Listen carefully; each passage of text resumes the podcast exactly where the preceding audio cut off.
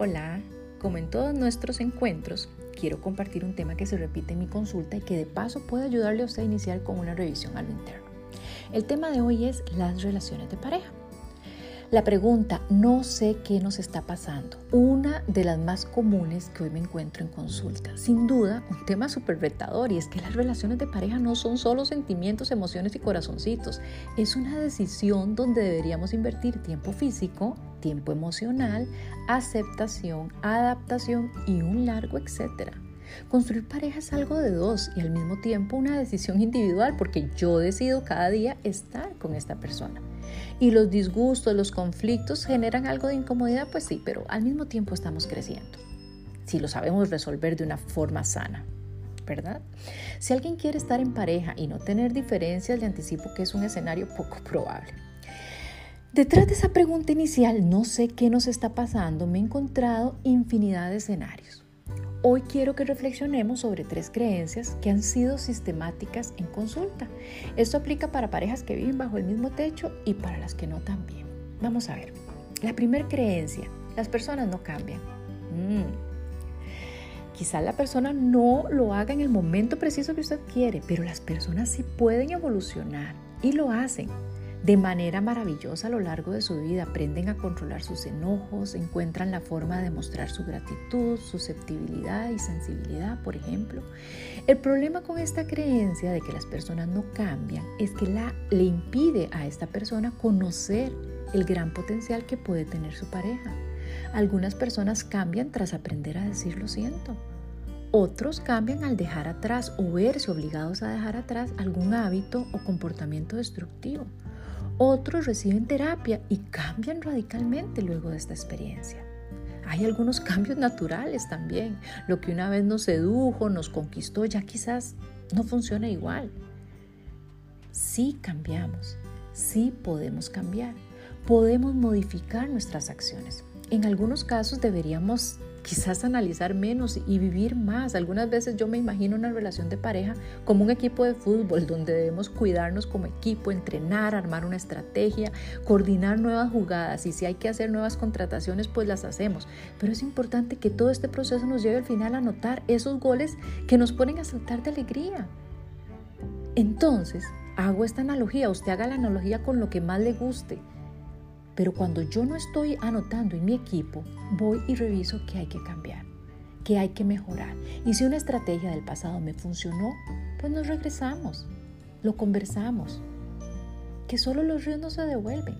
Hay una gran cantidad de relaciones que podrían tener un mejor pronóstico si existiera más paciencia, tolerancia, donde vean la posibilidad de aprender uno del otro y no cerrar la puerta a la oportunidad con la excusa muchas veces de esa creencia de que no podemos cambiar. Vamos a ver la segunda creencia. La segunda creencia es el sexo deja de ser importante al pasar el tiempo. Una de las tantas razones por las cuales el sexo sigue siendo importante a lo largo de nuestras vidas es porque es un factor esencial para las hormonas que mantienen los altos grados de estimulación en nuestro cuerpo.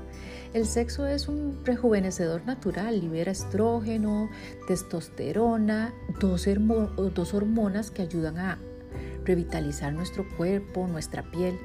Tener relaciones sexuales de forma habitual hace que las endorfinas liberadas y esa oxigenación de la sangre combatan esos daños producidos por factores externos, por el estrés. Y esto es solo por dar un ejemplo de sus beneficios. El sexo es conexión, relajación, disfrute.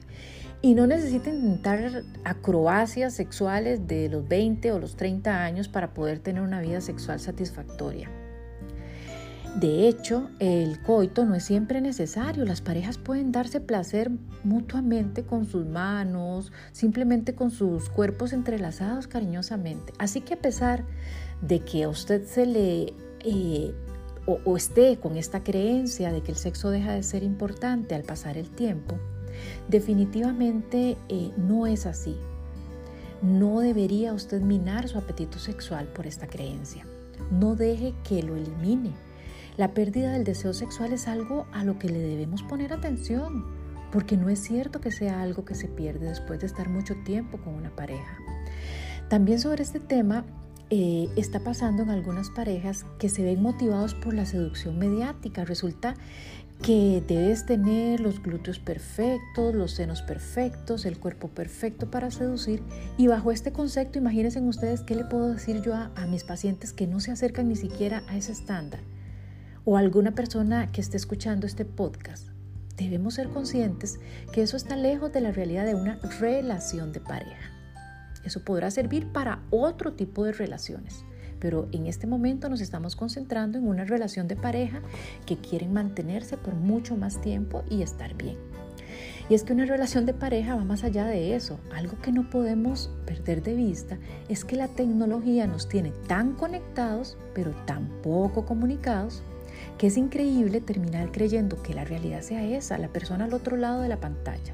Existen diferentes maneras de seducir a nuestras parejas. Intente recordar qué era lo que antes hacía que tanto disfrutaban, qué es lo que han dejado de hacer o qué podrían empezar a, a experimentar que por mitos, muchas veces por mitos, temores, no se atreven a incursionar. Entonces, este tema de que el sexo deja de ser importante al pasar el tiempo no es real. Y si eso le está pasando, póngale atención y revíselo. Sumado a lo anterior, ay, no nos estamos escuchando. En terapia de pareja me pasa cuando pregunto, ¿desde cuándo está pasando esto? Y no he terminado la pregunta y la respuesta es entre ellos. Ya yo te lo había dicho, te lo dije. Eh, y empiezan a discutir y a lo mejor sí se lo dijeron, pero nunca se escucharon. ¿Qué tanto cultivamos el hábito de mirarnos, escucharnos de forma atenta? Las parejas le echan la culpa a la rutina, al tiempo, al sistema, a la distancia, a los años, a la falta de pasión, que por cierto, eso de pérdida de pasión no es así, es muy parecido a lo que hablábamos antes. Es que a lo mejor usted está dejando de tener actividades que antes hacían para despertar esa pasión. Entonces le echamos la culpa a cualquier cosa, dejamos de hacer aquello que, que hacíamos al inicio de la relación de forma consciente dejamos de hacer lo que conscientemente nos generaba esa energía amorosa. Y es cierto, es cierto, puede reducir con el tiempo, pero si quiero que resucite, puedo lograrlo también. Es un asunto de los dos, es un asunto de equipo. Además, si se intenta, es más probable que la situación mejore a que empeore. Al no estar haciendo nada, ¿cierto? Como en el fútbol, el objetivo es no perder el partido, ganarle a la cotidianidad y si podemos ganarlo por goleada, mejor todavía. A algunas personas les da pena hablar de sexo, porque para muchos no es correcto. Y con lo correcto es con lo que uno debería sentirse bien. Y no, no debería de ser así. Deberíamos poder hablar de sexualidad como hablar del clima. Deberíamos conocer cómo yo me siento bien en este ámbito con mi pareja, qué cosas me gustan y cuáles no. Y con toda la confianza poderlo conversar con el objetivo, una vez más, de que si decido escoger a mi pareja cada día, quiero que la pasemos muy bien. Y la sexualidad es una de las áreas que requiere atención. Y es que no sé si lo han notado, pero por el trabajo lo que sea. Si tengo que madrugar, lo hago. Si me acuesto tarde, también lo hago. Si hay que trabajar fines de semana, también. Si me tengo que vestir de A o de B, lo hago también. Cualquier cosa para cuidar el trabajo. ¿Por qué? Porque se nos ha dicho que bueno, eso lo podemos perder y hay que cuidar el trabajito. Mire papito, mire mamita, cuide el trabajito. Y no es que eso esté mal, es que lo que no debemos hacer es descuidar nuestra relación porque también la podríamos perder. Y si es una buena pareja la que tenemos, queremos poner en riesgo perder esa relación. Si le importa, debería hacerlo, debería revisar. Entonces vale la pena romper mitos y hablar de sexualidad. Y la última creencia que tocaremos en este podcast es que yo me tengo que arreglar para el otro. Ay, vamos a ver, después de revisar varios estudios relacionados con este tema de pareja, una de las conclusiones es que efectivamente hay un porcentaje superior al 70% en las parejas donde las personas no se arreglan para ellas, sino más bien para el otro. Y vamos a definir arreglar como lo que hago para agradar a la otra persona, vestimenta, fragancia, actividades que realizo. Y ahí el problema es que cuando ya no tengo a la otra persona, dejo de hacerlo. O cuando ya la otra persona no me interesa tanto dentro de la relación, dejo de hacerlo. Y puedo llegar a descuidarme no solo físicamente, también emocionalmente. Cuando lo hacemos por el otro, y no por nosotros mismos nos olvidamos que si hay algo seductor es compartir con una persona segura de sí misma, que se acepte con todo y cada uno de sus detalles. Recuerdo el caso de una paciente que me cuenta que decide ir a comprar ropa íntima después de seis meses de no tener pareja y lo que hace es llorar y llorar y no de alegría. Se pone a llorar porque se da cuenta que es la primera vez que se compra algo y que no será para mostrárselo a alguien y que no se siente bien comprándolo, solo para ella. Entonces esto a mí me refuerza el estudio que a muchas personas les cuesta chinearse, regalarse de uno para uno, hacer lo que hacemos porque nos gusta vernos bien y de paso pues nuestra pareja que lo disfrute también, eso está perfecto. Pruebe, pruebe ese afrodisíaco de creer en la maravillosa persona que es usted y estoy segura que tiene ya goles a favor. Hagámoslo. Para nosotros eso nos va a generar más estímulo a nuestras hormonas de las que usted se puede imaginar. Entonces, en resumen, objetivos claros en la pareja. Si hay que repetir estrategias pasadas, hagámoslo. Si hay que reinventarse, también hagámoslo. Anímese a hacer algo más atrevido, hagámoslo. Hable de sexualidad con su pareja, no se deje llevar por la seducción mediática. Eso solo dura poquito.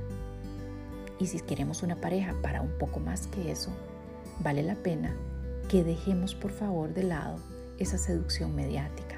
Si quiere mantener su relación, si quiere estar más tiempo y tiempo agradable con su pareja, aproveche el medio tiempo y cambie el planteamiento. Aún hay un segundo tiempo donde podemos anotar. Algunas veces llegamos a estos momentos críticos de nuestras relaciones con más recursos económicos que emocionales. Claro, usted ha estado cuidando su trabajito. Y les puedo asegurar que no es un buen balance. El dinero no lo es todo en esta vida. Trabajen juntos en no perderse. La seducción tiene más que ver con el misterio que con lo evidente. Se los puedo asegurar. Tiene más que ver con el sentido del humor que con un cuerpo perfecto. Tiene más que ver con poder tener una conversación que con no tener celulitis. Anímese, a lo mejor usted es una persona que ha estado distraída con su pareja, manos a la obra, revise qué han dejado de hacer y propóngase ganar este partido por goleada. Usted lo va a disfrutar y le aseguro que su pareja también. Y una última reflexión, siempre hay un poco de verdad en cada es broma. Una pequeña mentira en cada, no sé. Un poco de sentimiento en cada, no me importa y un poco de dolor en cada estoy bien. ¿Sabe usted reconocer esto en su pareja? Sí sabe reconocerlo. Si se va a quedar ahí, manos a la obra y haga que valga la pena cada segundo a su lado. Esta vida no es para llevar, es para comer aquí. Hasta un nuevo encuentro.